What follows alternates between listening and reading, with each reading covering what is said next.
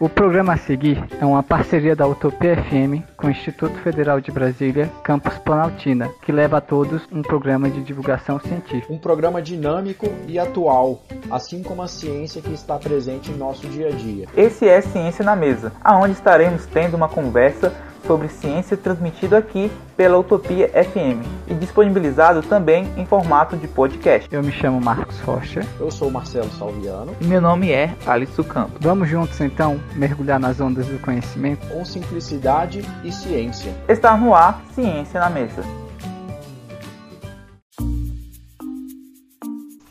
Olá, o Ciência na Mesa já está começando. Hoje nós estamos recebendo o André Elias Cavalcante Bezerra Guedes.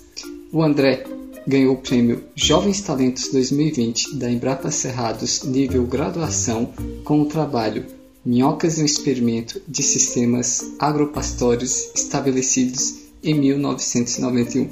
Seja bem-vindo, André. Primeiramente, eu gostaria que você explicasse o que é um sistema agropastores. Ok.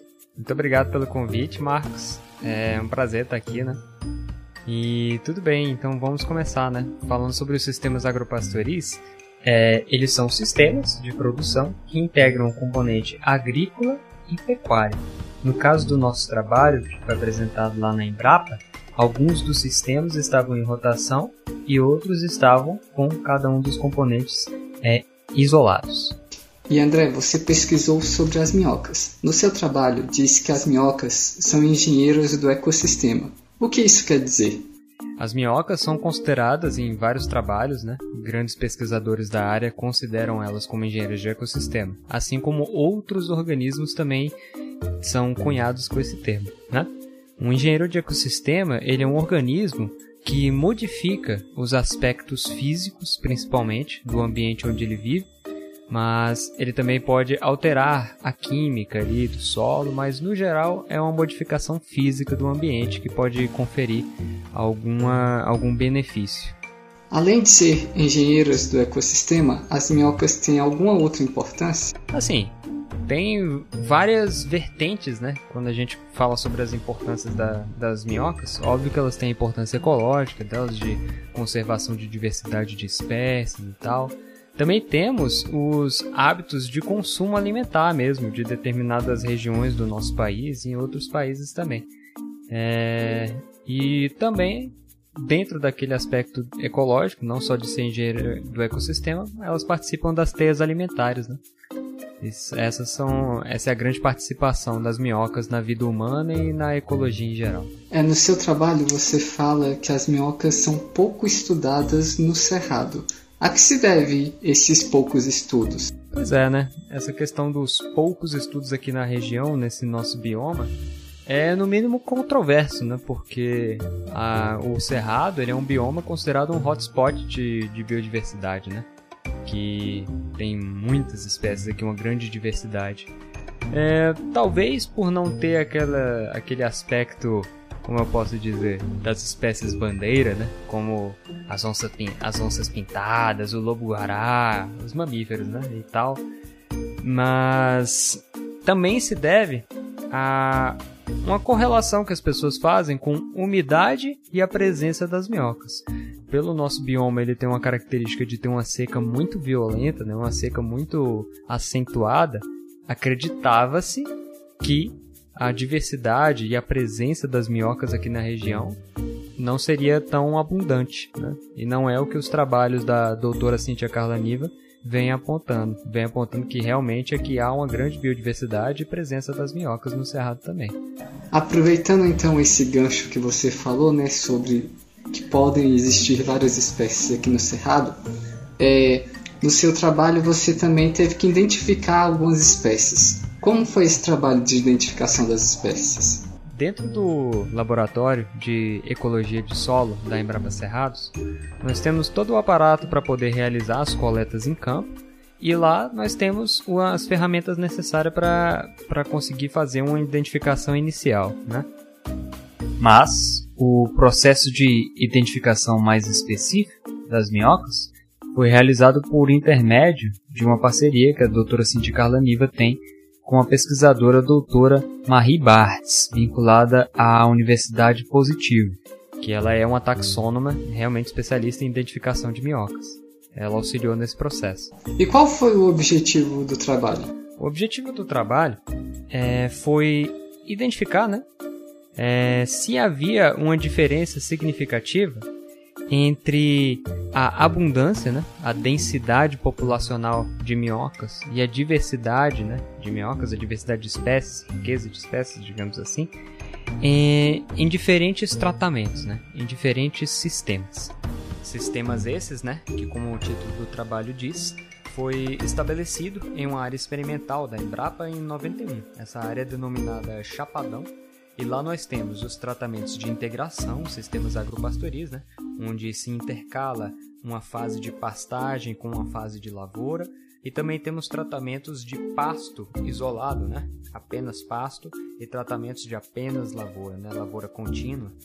E também há manejos diferentes de solo, como o sistema plantio direto e também o consórcio com outras espécies vegetais. E lá foi realizada essas coletas para avaliar essa diferença. E qual foi a espécie assim que te chamou mais atenção? Assim, o que mais me chamou a atenção no trabalho como um todo foi a baixíssima abundância ou densidade populacional de espécies encontradas na área natural de referência, né? O que não era tão esperado, porque por se tratar de uma área natural, ali nós temos uma matéria orgânica mais concentrada, né? menos influência antrópica e tal, e não é isso que é encontrado em todos os outros trabalhos, né? De coletas em áreas naturais. Não sei o que foi que aconteceu, mas aquilo foi o que mais me chamou a atenção, né? E, e basicamente foi isso. Isso é o que mais me chamou a atenção. Que só tinha um indivíduo na área de cerrado em todas as coletas e se tratava de uma espécie nativa. Isso é muito da pesquisa, né? Quando você espera um resultado e tem um outro. Como é que foi para você lidar com esse esse resultado inesperado? Pois é, né? Nós como cientistas, a nossa postura tem que ser relatar os dados que apareceram, né? Como você falou, é acontece, né? Na pesquisa. De você ter uma projeção do que talvez vai acontecer e quando você recebe os dados, estão ali na sua mesa, você vê algo completamente distinto e, e é o que é. Né? E você tem que trabalhar com os dados que você conseguiu é, coletar. E é isso. Agora, por que, que as coletas de minhoca elas precisam ocorrer no período chuvoso? É, as minhocas elas estão intimamente conectadas, né, numa relação de dependência com a umidade. Por quê? Porque esses seres, eles fazem respiração cutânea, né? Eles não são dotados de pulmões como nós. Então eles precisam daquela umidade na, na, na epiderme deles mesmos, né? no seu revestimento, na sua pele, para poder fazer essa troca gasosa. Então é, a umidade está intimamente relacionada. Né? Por estar no período chuvoso, a umidade do solo está mais elevada e a chance de a gente encontrar as minhocas nas camadas mais, mais superficiais do solo são maiores. Como foi ir para o campo nesse período chuvoso? Você encontrou muita dificuldade? pois é, né? Então, é... a gente procura ir durante o período chuvoso, só que realmente quando rola chuva no meio do, do experimento, né, no meio da, das amostragens, quer dizer, não dá para prosseguir o, o trabalho. Então, o que é preferível é aparecer durante o período chuvoso, mas não necessariamente chovendo. Não foi o caso de um curso que eu cheguei a realizar em parceria com a Embrapa, que eu fiz uma viagem para Curitiba, para conhecer um dos maiores pesquisadores aqui do Brasil de dentro desse campo dos oligoquetas, né, das minhocas, e lá em Curitiba começou a chover no meio da coleta, foi uma bagunça, mas foi legal. E como foi essa experiência então, ir lá até Curitiba, conhecer uma pessoa referência? Nossa, para mim isso foi maravilhoso, porque eu entrei com muita, como eu posso dizer, na cara e na coragem no, no estágio lá na Embrapa, né? Eu vi um flyerzinho lá em um dos murais do, da nossa instituição, né, do IFB, ah, por que não, né? Tô com tempo livre, tô afim de aprender. E acabou sendo uma das experiências mais ricas dentro da minha, da minha vida acadêmica, porque a doutora Cintia Carla Niva, ela está aqui no Distrito Federal, tudo bem, está trabalhando na Embrapa Cerrados, porém, ela era pesquisadora da Embrapa Florestas, lá no Paraná. E a Embrapa Florestas ela conta com o Dr. George Gardner Brown, né? Que é um grande pesquisador dentro desse campo dos oligoquetos. Também tem um colega dele lá, que é um ótimo pesquisador também, que é o Samuel, que ele é americano. Também tem a Marie, Marie Bartz, que eu mencionei para você, que ela é taxônoma. E foi maravilhoso. Eu realizei um curso lá sobre ecologia e taxonomia de oligoquetas e tive um contato muito íntimo com essa área. Foi maravilhosa a experiência. Realmente, uma equipe preparada sempre faz a diferença em um trabalho. E como foi para você esse ano, né, o prêmio Jovens Cientistas está da Embrapa Cerrados, ele foi apresentado de forma online. Antes, né, em outras edições, ele era apresentado em um auditório. Eu conheço porque eu também já fui lá, né, acompanhar algumas apresentações. E como foi para você ter que adaptar sua pesquisa assim, falando mais diretamente para o computador sem as pessoas em volta? Pois é, né? Isso daí é uma coisa que todo mundo se viu obrigado a, a se forçar a ter contato, né? Com o meio virtual, o meio digital, como utilizar as ferramentas digitais. Para mim foi mais tranquilo, porque eu sou envolvido com essa área cultural e tal, na área de música, e eu desde sempre me acostumei a mexer com ferramentas de edição de vídeo, com captação de áudio e etc. Então eu tive uma relativa facilidade para poder realizar a minha gravação, né? Tanto é que foi um dos, creio que foi um dos grandes diferenciais da minha apresentação, né? Teve muita gente que teve muita dificuldade para realizar a gravação simultânea do, da apresentação de slides e a webcam, né? Eu acho que por eu ter uma, uma, como eu posso dizer, um jeito, né? Com essas coisas eu sair na frente, digamos assim. Fora os jovens cientistas, no, perdão, nos jovens talentos, você apresentou esse trabalho em algum lugar? Como foi receber o feedback das pessoas que, você, que viram sua apresentação? Pois é, em questão de apresentar esse trabalho em outros locais, né? Não, não é o caso desse evento Jovens Talentos. Até porque é um resumo relativamente. Não relativamente, ele é realmente bem resumido mesmo, ele é bem curto o resumo que é, é requisitado por esse evento de iniciação científica lá da Embrapa. E é uma coisa da instituição mesmo.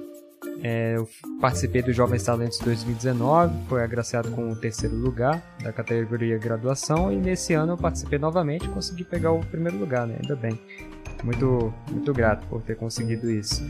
E é, só foi realmente uma, uma apresentação da instituição. E qual a importância desse prêmio para a sua vida acadêmica? E se você puder falar um pouco mais de como foi receber essa notícia. Pois é, né? Essa questão de ter sido à distância, eu acho que matou muito da animação, sabe? Uma coisa é você estar tá lá no auditório, todo mundo prestando atenção, você vê as pessoas prestando atenção, e o cara vai lá, primeiro lugar, Fulaninho. Aí, super divertido, né? Aqui foi simplesmente uma mensagem do WhatsApp: Olha lá, André, você ganhou o primeiro lugar. Aí ah, legal. N não que eu não tenha ficado feliz, né? Mas é diferente a sensação de receber um, um, uma premiação, só que à distância. E até o momento, como eu não, não tive tanto tempo livre, digamos assim, durante a minha graduação, para participar ativamente mesmo com com muita vontade nos projetos e tal, PIBIC, PIBID, essas iniciações científicas no geral, foi o ponto alto da minha vida acadêmica até o momento. Né? Então eu fiquei muito feliz com a notícia e eu espero conseguir mais premiações no futuro em outros eventos. Pegando a sua vida acadêmica aí, né, você também cursa licenciatura em Biologia no Instituto Federal de Brasília, campus Planaltina. E eu sempre, quando entrevisto assim, os alunos, não é? Os meus colegas discentes, eu sempre gosto de abordar que matérias que você gosta, que matérias que você tem mais intimidade. Pois é, biologia para mim, eu digo claramente que é uma vocação, sabe? Eu desde pequeno, desde criança, sempre tive esse interesse pelo mundo natural. Então, por mais que uma matéria ou outra tenha uma um nível de complexidade maior, um conteúdo mais denso, todas as matérias sempre me atraíram muito. Mas eu creio que eu tive uma ótima experiência cursando a disciplina de biologia molecular e de evolução. Foram as duas disciplinas assim que eu curti bastante. Ah, logo as duas disciplinas do terror? o pessoal chama de disciplina do terror, é? Muita gente passa mal com essas disciplinas. Eu escuto muitos colegas reclamando delas. Então, André, gostaria de agradecer a você por essa entrevista. Muito obrigado pela sua disponibilidade. E deixa aqui um espaço se você quiser deixar rede social, se você quiser deixar algum outro canal para que as pessoas possam estar vendo seu trabalho, fique à vontade. Tá certo. Muito obrigado, Marcos. É, muito obrigado a todo o pessoal aí que organiza o Ciência na Mesa. A iniciativa de vocês é maravilhosa para fazer uma divulgação científica, né? É, realmente é a primeira vez que eu estou concedendo uma espécie de entrevista, então estou um pouco nervoso, espero que eu não tenha falado besteira. E sim, beleza, obrigado pela, pela confirmação. É, e sim, eu, por mais que eu tenha agenda bastante lotada, né, tô trabalhando, é, tentando tocar em frente o meu TCC, participando de outros projetos, eu também, quando tenho tempo, eu dou uma investida em um canal do YouTube chamado Biosfera Virtual. E ele também está disponível no Instagram, no Twitter e no Facebook. Então, mais futuramente, eu pretendo alimentar essa plataforma com vídeos sobre conteúdos de biologia e curiosidades biológicas em geral. É isso aí. Muito obrigado. Novamente, parabéns por esse trabalho ter ganhado o primeiro lugar. Achei muito bacana, viu? Então, nós estamos encerrando Ciência na Mesa dessa quarta-feira. Na próxima quarta-feira estaremos de volta e você pode acompanhar as redes sociais do Ciência na Mesa no Facebook Ciência na Mesa, no Instagram arroba Ciência na Mesa 1, lembrando que esse 1 é em algarismo. Você também pode entrar em contato conosco pelo ciencianamesa.gmail.com. Muito obrigado e até a próxima.